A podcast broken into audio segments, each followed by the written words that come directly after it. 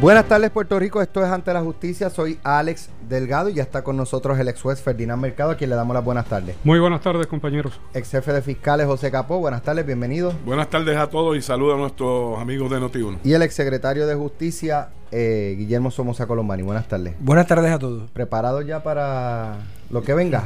Llegó Jimmy. Llegó Jimmy. Jimmy ahí. Eh, ¿Ya está ready para lo que venga?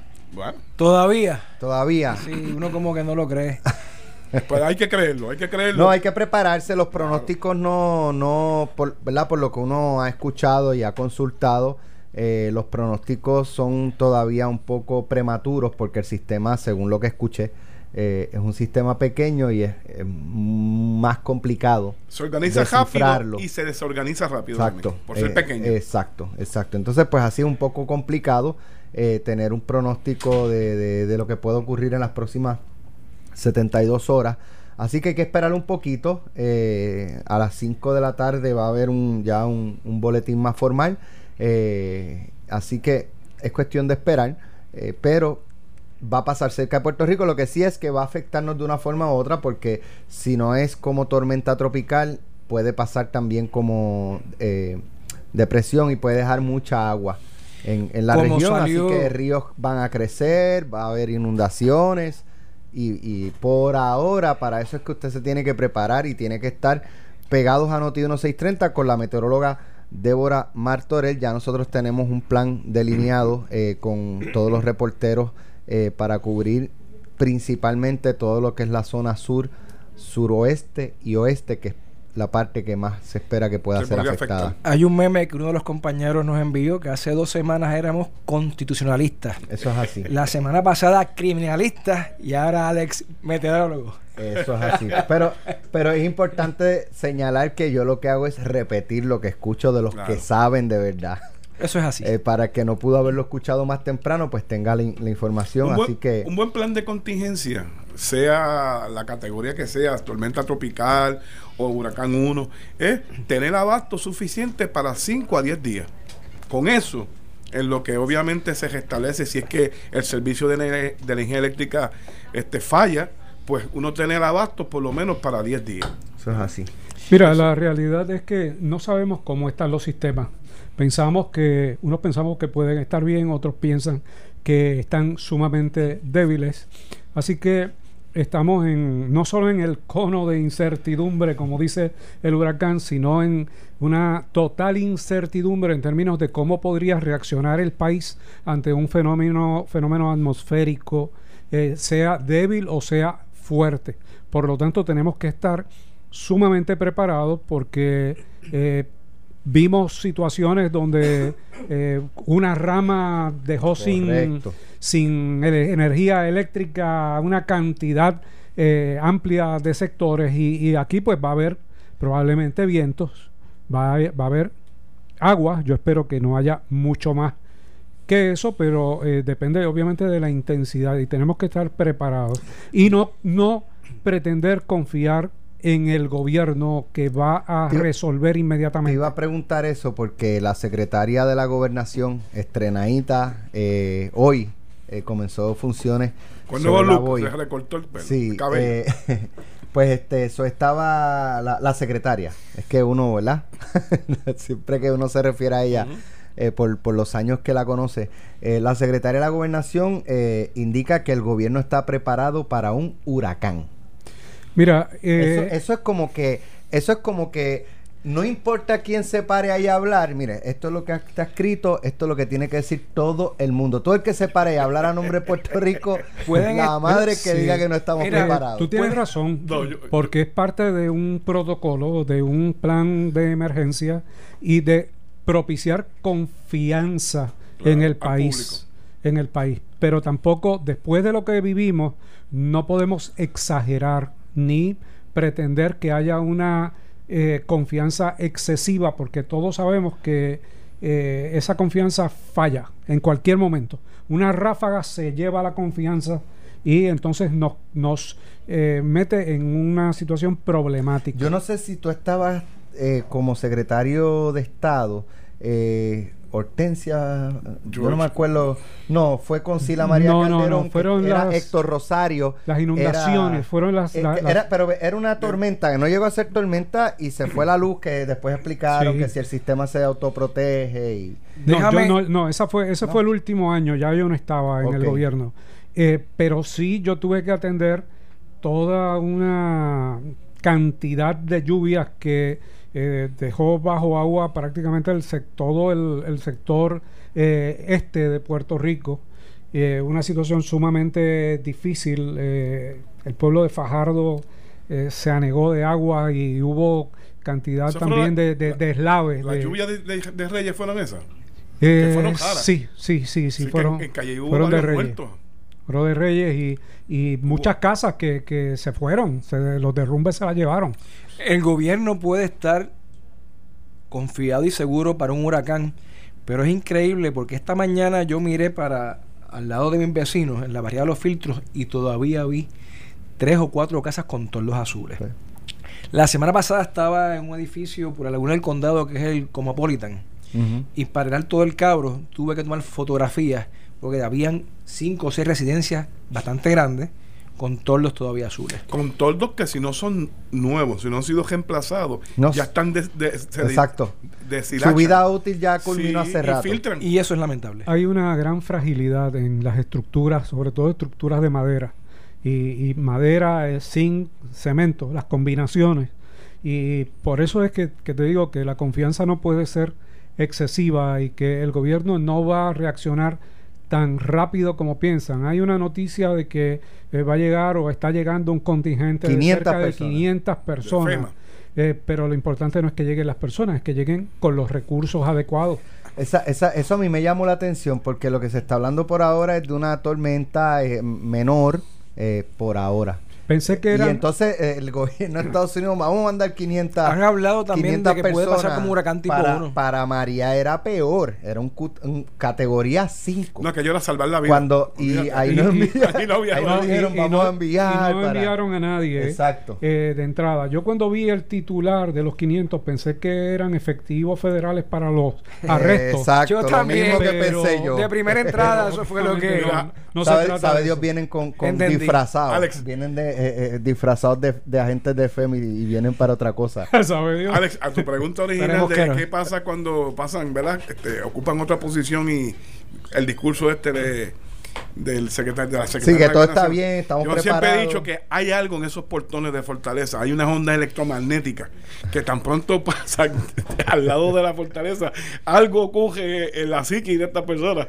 que lo transforma. Yo creo que si después de María llegaba, qué sé yo, en diciembre un huracán, ¿cuál era, qué era lo que, cuál era el statement? Lo que iban a decir, estamos preparados. Estamos preparados. Estamos bien, estamos para- bien. Para enfrentar un huracán, porque es que es la madre que diga lo contrario. Pero lo que Ferdinand dijo es la realidad. Aquí no podemos esperar de la respuesta del gobierno, sino cada familia, cada persona tiene que tener su plan de contingencia. Sí. Ya distinto a otros años, esta generación vivió lo que es un huracán categoría 5, que es lo máximo. ¿Eh? Bueno, por lo tanto, ya ustedes, saben, no ustedes, es lo que no- le ustedes habían uno. visto categoría 5. Yo no lo había vivido. Yo creo que Lo más que yo vi- hacía 100 años que lo no. más que yo vi fue- Ninguno de ustedes Hugo- tiene Hugo 100 fue años. Hugo en el ustedes no 89. tienen 100 años ni los tres juntos. George, Hugo- George en el son 98, jóvenes. categoría 2. Categoría 2. Hugo. No, y también viste O Hugo- George en el 98. Eh, Pero tú no George, viste a Y Hugo- Hugo, y Hugo. En el Fue categoría 2 89. también. Y en el Hugo. 80. No te empieza a quitarle edad. No, No, te no, empieza a no, quitarle edad. pasa supuestamente es- que nos supuestamente nos embatió como El categoría área este. 1 El área Hugo. este. Pero fue porque bajó la intensidad y aún Gracias al así, yunque. y aún así eh, nos dio fuerte Sí. Lo que pasa porque es que- depende por dónde pase no Y, y en ese entonces, mi mayor recuerdo es que la parte noreste fue la más afectada y la parte suroeste. es correcto Y el oeste. todo- el entonces, oeste por lo menos sol en San Sebastián. con la zona oeste la zona sur, pues uno baja- eh, bajaban de San Juan a buscar Rico, abasto, mira, pero mira, Georges eh, fue la isla completa y María ni, ni decir. Tú sabes que para esa época yo era secretario de la Cámara de Representantes. Eh, aquí había que Para hacer para Hugo. Hugo, eh, 89. 89. 89. Eh, había que hacer 89. malabares para conseguir un cubito de hielo y eh, los amigos del área oeste y suroeste como Presby Santiago García que era el portavoz de la mayoría en la cámara y, Tony Fajal Zamora venían todos los días a San Juan con bolsas de hielo para, para los compañeros de, de, la Cámara de Representantes, porque allá estaba más o menos normal. En, Ponce los negocios vendían hasta la escarcha de los freezer. hasta la escarcha de los freezer. Bueno, vamos a los temas. El pasado viernes en la noche, eh, una jueza fue. Sí.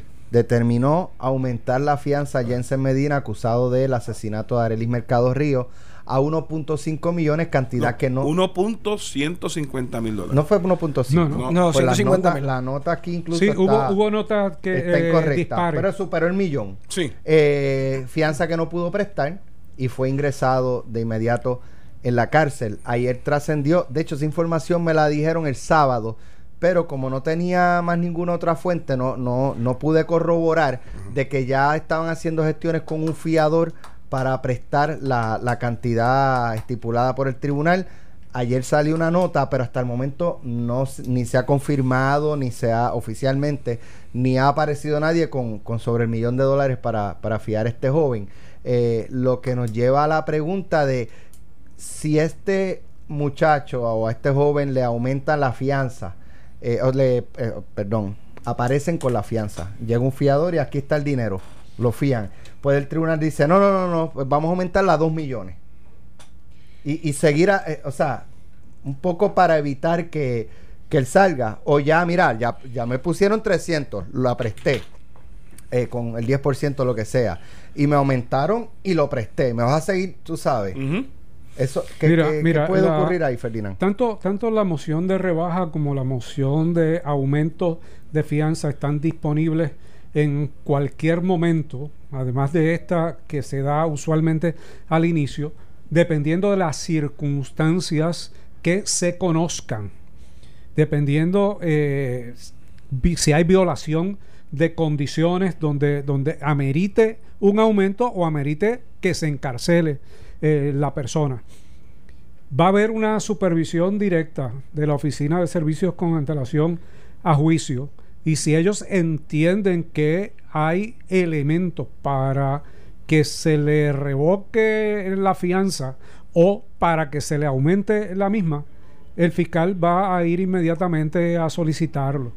Eh, no tiene limitación alguna para ello. Ahora, el capricho no puede ser el elemento para mantenerlo en la cárcel. O sea, que él hoy presente la fianza, una fianza por fiador privado que le puede salir en unos 110 mil dólares aproximadamente. Eh, pero que el fiador va y garantiza al tribunal el millón ciento cincuenta mil. Pues mire, que el fiscal se molestó y los agentes se molestaron porque él prestó la fianza y está esta noche dispuesto para dormir en su casa. Eso no puede ser una consideración para ir y solicitar un aumento de fianza, en lo absoluto. Alex, eh, es bueno eh, comenzar este, poniendo en perspectiva todo el asunto porque ni en la prensa escrita, ni en los medios de radio, ni televisión eh, han colocado el monto de la fianza, ¿verdad? Cómo fue determinada, cómo fue aumentada el pasado viernes. Por el asesinato en primer grado de 100 mil dólares que originalmente tenía, se le aumentaron a 850 mil dólares. Y y las dos leyes de armas que se imputaban, la aportación sin permiso y el apuntar y disparar, que también tenía 100 mil, se le aumentó a 150 mil dólares. Eso es lo que suma el millón 150 mil dólares. Eso es aclararlo porque pues, aquí estamos en Noti1, aquí lo tienen en primicia.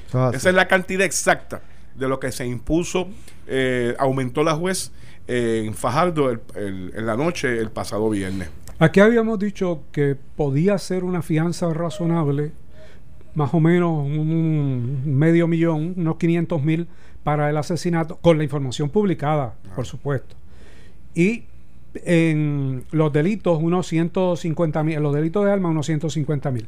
Pues la, la juez más o menos coincidió en términos de, de la fianza para los delitos de armas y superó lo que habíamos pensado en términos del asesinato.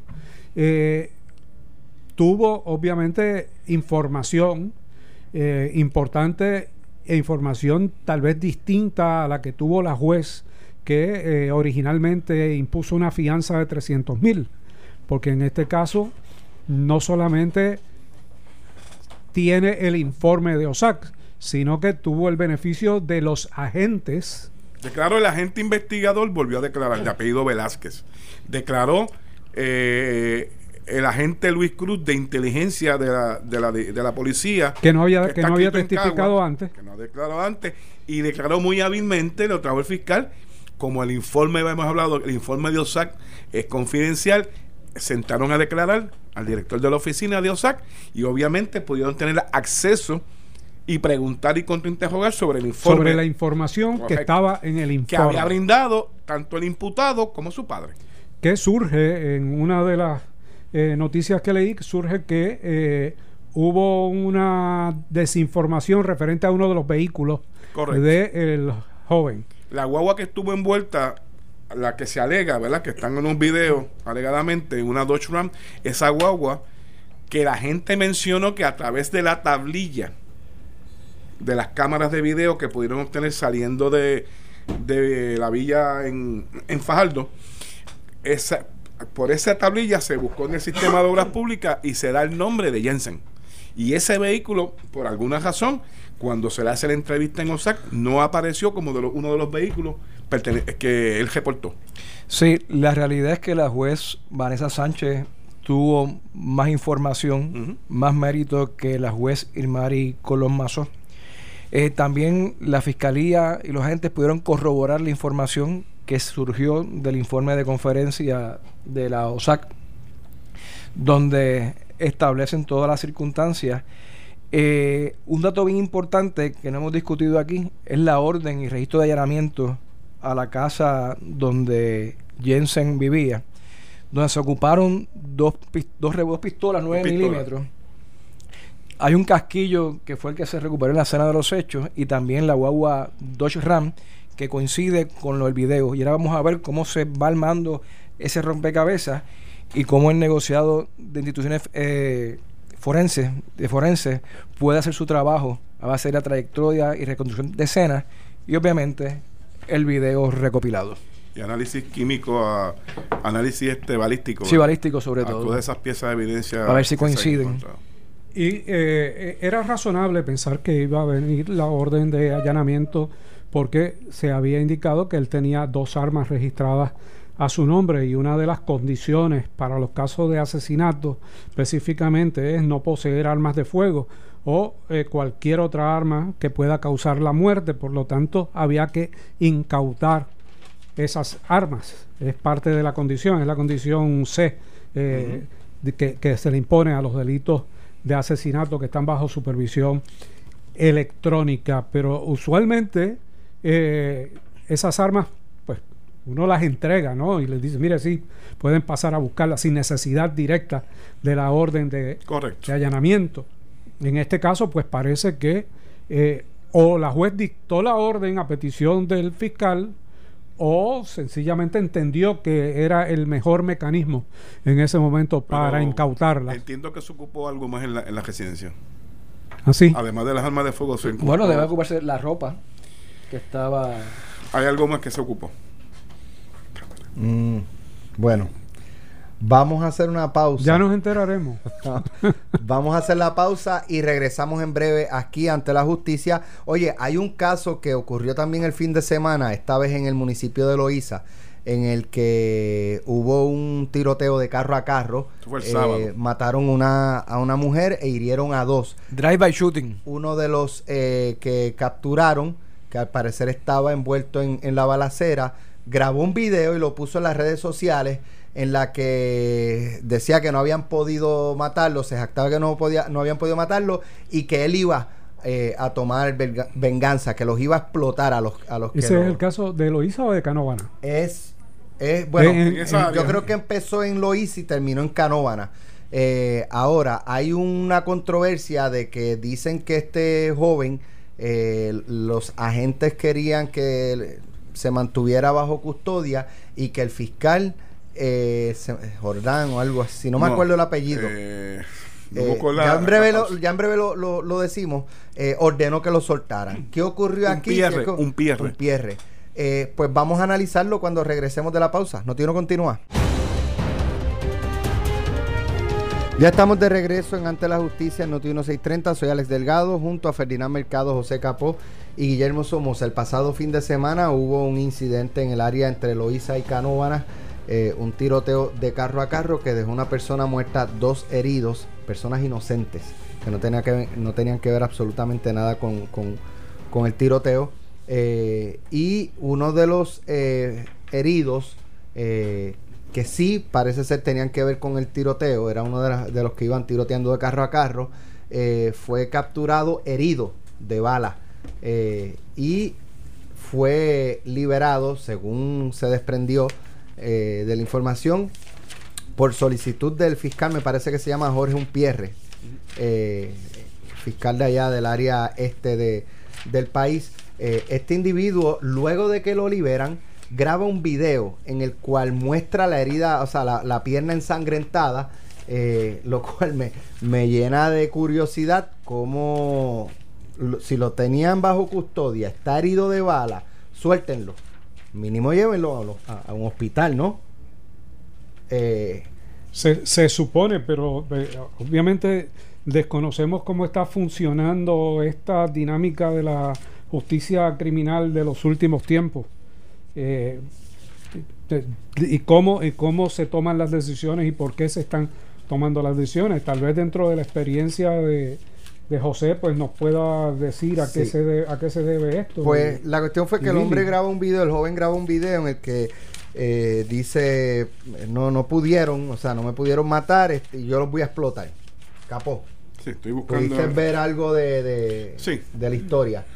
De hecho, eh, ahora, me parece que fue ayer, eh, dice la eh, secretaria de Justicia designada que iban a ampliar los recursos para fortalecer la investigación de, este suceso. Sí, el incidente se empieza a reportar el, el sábado en la noche, ¿verdad? Con relación a, a, ese tiroteo que va de carro a carro, que ya, ya con una persona muerta es uno de los, de los requisitos para la intervención en el acuerdo de entendimiento de las agencias federales. Eso es así, el MOU. El MOU. Ya tienes un elemento ahí que en cualquier momento pueden asumir la jurisdicción de ese caso. De hecho, deben estar dialogándolo ya. Eh, y en esa persecución de carro a carro disparándose, entran a una, a una urbanización, cerca de una urbanización, Jardín, Ciudad Jardín, y una bala de ese tiroteo alcanza a un niño en una piscina, en una actividad. Correcto. Lo hiere y más adelante donde termina y se bajan del vehículo disparándose unos a otros, resulta en una agencia hípica, resulta herida de muerte una dama que había trabajado en el municipio de Carolina y su esposo, un ex empleado de energía eléctrica, resulta herido, estaba tirado también, no podía asistir a su esposa. Es un glúteo, ¿verdad? Es un glúteo y no, tiene varias heridas en brazos y glúteos.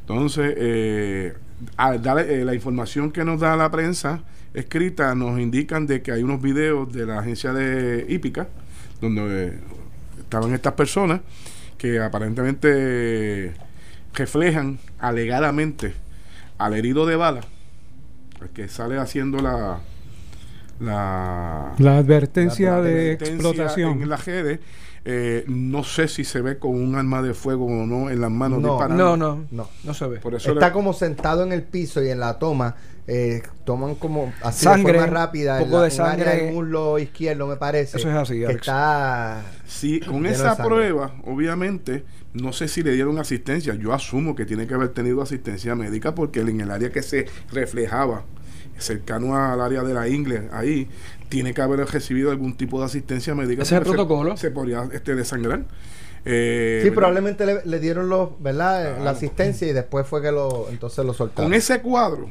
es lo que entonces el domingo escucho en la mañana eh, a los a, la división de homicidio, agentes del CIC de Carolina, haciendo una expresión contra el fiscal que de turno, el fiscal Unpierre, alegando que había ordenado que lo liberaran. Y ellos no estaban de acuerdo entendían que había algún tipo de prueba, me imagino que es el video, donde lo ubicaba en el tiroteo. La realidad. A base de eso es que posteriormente, y para mí sorpresa, veo unas expresiones ya al mediodía de la Secretaría de Justicia diciendo que se iban a, se iba a reforzar la investigación, como si eso hubiese sido el elemento de si se determina liberarlo o no liberarlo, ¿verdad? Aquí el hecho es si el Estado podía retener por 36 horas y producir evidencia que llevara entonces a la radicación de cargo contra esto o cualquier otra persona que hubiese sido identificada, ¿verdad? En esa, esa parte la noticia no la cubre y me llama la atención que en mi experiencia, cuando un fiscal o un agente del CIC, en un caso como este que determina liberarlo, el agente no está de acuerdo o el director de homicidio o de CIC, inmediatamente se comunican con el fiscal de distrito y exponen sus razones por las cuales entienden o no están de acuerdo con la determinación que está tomando el fiscal que está investigando. Y si eso no los complace, se supone que ellos comuniquen al comisionado de la policía, Freddy Escalera, mire, está sucediendo esto, tenemos esto y van a liberar a esta persona y nosotros podemos, entendemos que podemos en 36 horas producir este, levantar pruebas que, que conlleve la radicación de cargo. Y si el Henry Escalera, el comisionado de la policía en este caso, no está de acuerdo con la determinación, ya entonces se discute con la jefa de fiscales o con la Secretaría de Justicia y se le plantean todos los elementos y ahí se toma la determinación. No creo que en este caso, por lo que he podido este, escuchar y analizar, como que esa dinámica no se dio ¿verdad? ¿Cuántas veces a mí de madrugada me llamaba un director de CIC directamente a jefe de fiscales porque no estaba de acuerdo con una determinación que estaba tomando la, el, fiscal de turno? Y, yo respondía y llamaba al, al, superintendente de la policía y nos comunicábamos y hacíamos un plan de trabajo. Y ahí se tomaban decisiones. Y me imagino que Billy en su época sería lo mismo. Completamente de acuerdo contigo. A mí me luce nuevamente que hay falta de información y aunque la ropa sucia se lava en la casa, como dice el refrán, eh, si no hay esta coordinación, vamos a seguir viendo lo que está ocurriendo. Que unos por un lado y otros por otro. Es como que no hay un control dentro de la policía, no hay manejo de la información. No hay una estructura y una coordinación, porque como tú bien dices, es un orden jerárquico. El fiscal que está de turno se consulta y hay que también tomar en consideración si en esas 36 horas va a haber pruebas suficiente levantada ¿Qué es lo que puede pasar? Que lo dejen entonces en libertad. Pero se puede corroborar toda la información y se puede hacer un equipo, todos tocando la misma música y nadando para el mismo lado. ¿Qué entendió el fiscal que era la participación de este joven en el proceso? ¿Que era una víctima inocente o que era una víctima participando eh, del proceso. Me parece, Ferdinand, que tiene que ser como un sospechoso. Por eso es que mandan, lo tienen detenido. Pero obviamente lo ven herido. Saben que hay un tiro de cajado. Pero ¿quién puede identificar? ¿Quién puede eh, poner los dedos? Mire, sí, esta es la persona. El video ayuda. Pero no, no sabemos si se ve disparando o no disparando, ¿entiendes? Pero si no se ve disparando y estaba dentro de uno de los carros que identifica el video, ah, pues, ya tenemos ahí motivos fundados. Para detenerlo. Eso es así. Correcto. Para la investigación. ¿Y por qué no se hizo? Esa, digo, no es para que me la contesten, es, una, pregunta, retórica. tienes, un, punto válido, Ferdinand, porque, o sea, muchos de estos casos se hace la investigación y se narra por teléfono al fiscal que está de turno, dependiendo de la hora y dependiendo de la jurisdicción y dependiendo si está el, centro de denuncias abierto o no. A base de eso, aquí quizás la información que se le brinda al fiscal, pues no configura motivo fundado. Aquí hay una persona muerta, o sea que el fiscal debió verse personado en lugar de los hechos. Oh, claramente. Y investigar colaterales inmediatamente y la policía también abrir el abanico de alternativas en la búsqueda. Que, eso debe haber ocurrido o que no ocurrió y no, no, no, no. una escena. Por lo menos yo no tengo información uh, el, muerto tiene que ir un ah, fiscal. exacto. Y si eres el fiscal que están consultando o el fiscal de la escena, se hace cargo de toda esa escena. Es un, sábado, ¿a qué hora fue eso? Por la a las 4 de la tarde o 5 de la tarde. ¿Cuántos fiscales hay disponibles en la región de Fajardo? Por Por El- coger de ejemplo la misma que estamos Mínimo tiene que haber dos. Hay dos, Dos eh, fiscales. Deben Eso es haber así. por lo menos dos fiscales físicamente allí, más el fiscal que está eh, de turno para los casos de emergencia, un call. Tres Para fiscales. escena, para escena. Tres fiscales. Cuatro pueden haber. Cuatro. Dos, dos para escena y dos para ahí. Son Y esos turnos, dos, y eso, eso, esos pueden consultar, no es que el, el de fiscal de distrito esté en turno, o también hace turno. No, pero en un caso. Está fíjate, las 24 Siempre horas está, disponible. está en turno permanente. Siempre está disponible. fíjate, qué Sí, pero ironía. que no está en la fiscalía No, no, esperando no. que, No, no, que no, ocurra pero, algo para salir pero a- ya la- el fiscal investigador ante las ante la queja, porque tiene que haberse hecho directamente al fiscal de, de la escena, ante la queja de la policía que insiste en retenerlo, insiste en retenerlo, el fiscal va a llamar a su superior para consultarle, mira, tengo esta situación, ellos entienden que hay que retenerlo y yo a base de lo que tengo, hasta el momento entiendo que no se puede retener. A- a menos Esto ocurrió, esto ocurrió en la Fiscalía de Carolina. Carolina. Ok. Mira, eh, yo puedo Pues no es Víctor entender. Carbonell. Sí, Fajardo. sí, no, pero Vi- no, no, no. Fajardo Yamil Juarbe, que estuvimos Carolina dialogando con está él. ahora mismo por Carbonell, quien pasa, va a pasar esta semana a- o la semana que viene a abrir la fiscalía de San Juan. Un, Pero un fiscal de mucho ironía. conocimiento y experiencia. Aquí, Ambos. aquí vemos una directriz del Departamento de Justicia que para los casos de violencia doméstica, luego del incidente de ocurrido en el área oeste, todo fiscal tiene que consultar los hechos con el fiscal de distrito, sea para radicar o para no radicar. ¿Eh? Es muy buena la medida cautelar. Sí, pero entonces, y estos casos también debe ser lo mismo, ¿verdad? Bueno, imagínate. asumimos que de- de- tuvo que haber este, ocurrido esa conversación, ¿verdad? Mira, eh, eh, di- dijimos que en teoría por lo menos debían haber cuatro fiscales en el área. Yo puedo entender las declaraciones de la secretaria de Justicia de que tiene, de que va a fortalecer el área de la investigación si es que hu- hubiese habido deficiencia en los fiscales y que solamente hubiese un fiscal con tres o cuatro escenas, atendiendo tres o cuatro escenas a la vez y que hubiese tomado esa determinación de eh, que el herido no era importante retenerlo en ese momento y que probablemente se concentra en la eh, situación de la persona muerta y en levantar el cadáver y en hacer la investigación. Si es que había más fiscales, no, pues lo desconocemos. Si es que fue la situación, lo desconocemos. El por qué eh, tomar la decisión de una persona que está herida eh, y que era parte supuestamente de, esta, de este tiroteo, eh, ¿por qué dejarla en libertad sin mayor investigación en ese momento? También eh, lo desconocemos. Creo que no debió pasar, pero Es que me llama la atención porque eh, la respuesta pues de la obviamente secretaria a todos nos llama la atención. no responde a, a- a- a la controversia que había de si el fiscal tuvo razón o no para ordenar liberar a este joven. El fiscal Carbonell ya está en funciones en San Juan. Ya- ya como fiscal de distrito. ¿verdad? Se- Sería bueno que nos pudiese aclarar si tiene la, la- la oportunidad, ¿verdad? Porque obviamente estamos dependiendo de la fuerza. ¿Cuánto, cuánto tiempo podía tenerlo retenido la, la- el 36 Estado? horas. 36 Hasta horas. 36 horas y pudiese, Sin radicarle. sin radical y pudiese extenderse a- un tiempo más razonablemente si eh, Mediando es- justa causa. esa, eh, justa causa que significa que esas gestiones van a rendir algún tipo de fruto con relación a culminar una investigación Ese video puede ser usado en su contra.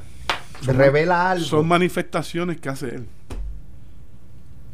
Eh, la realidad es que revela mucho y puede El ser carácter- y puede utilizar de número uno, abre la puerta. número uno, se ubica en el lugar.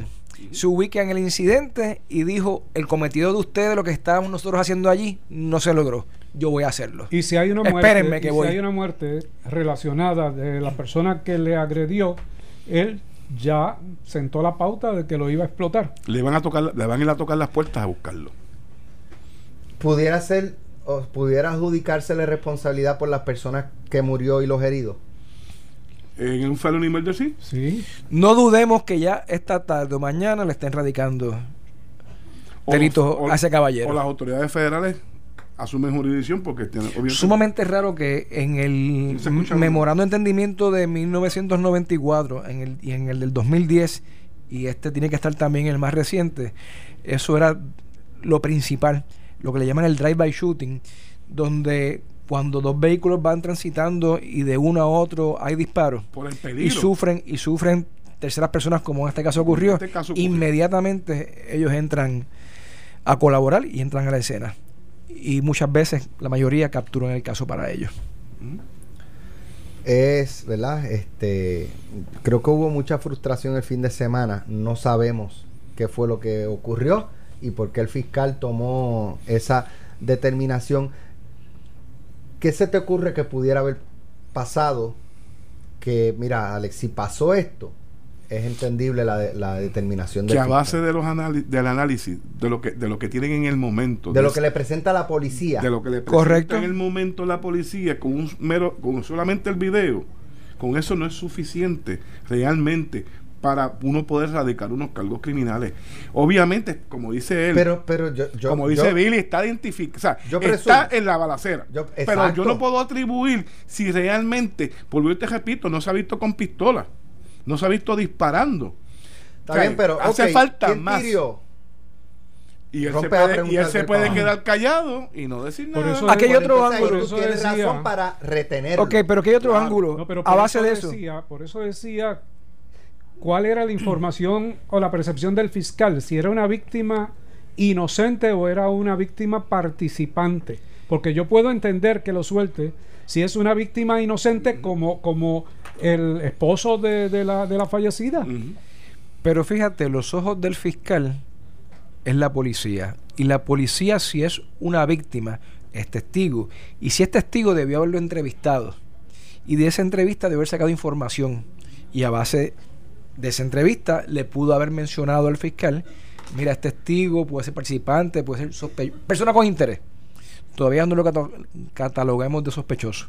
Y en esa medida entiendo que faltó información. Vuelvo y digo, hay un desfase, hay falta de información. Pero la pregunta es si, si con esa información se debió haber retenido por lo menos las 36 horas. Por lo menos debió llevarlo llamado para, para entrevista. Claro, pero obviamente no tenemos esa información para poder llegar a una conclusión. Ustedes se llevan una asignación hoy. Ven si pueden conseguir información de qué pasó. Así o por que, lo menos cuál fue la si información que se le dio. Estamos especulando que sea el video, ¿verdad? Por eso, pues para evitar la especulación, Claro, claro. este, que, que la, eh, los funcionarios pertinentes que puedan dar alguna explicación o, o- Lo que a mí me está raro es que se haya puesto a la luz pública el, el malestar de la policía con el fiscal cuando hay una cadena de mando que de ordinario eso no debió haber sido público. Pero eso lo que evidencia es que no hay cadena de mando en la policía. Eso evidencia lo mismo que sucedió en el otro caso que discutíamos, en el caso de Fajardo. La falta de comunicación y de organización y que todo el mundo habla lo que quiere hablar sin comunicarse con las otras personas. Y me parece que es algo que tienen que corregir rápidamente porque si no vamos a, a estar solicitando una declaración de emergencia sobre la criminalidad y los asesinatos en, en breve tiempo. Ya, ya hablamos de, de la situación de la violencia doméstica, ¿verdad? Pero, ¿y esto? Es- es- Que este se pongan, tiroteo que, que está se, ocurriendo que se pongan a comunicarse y que se pongan a trabajar en equipo.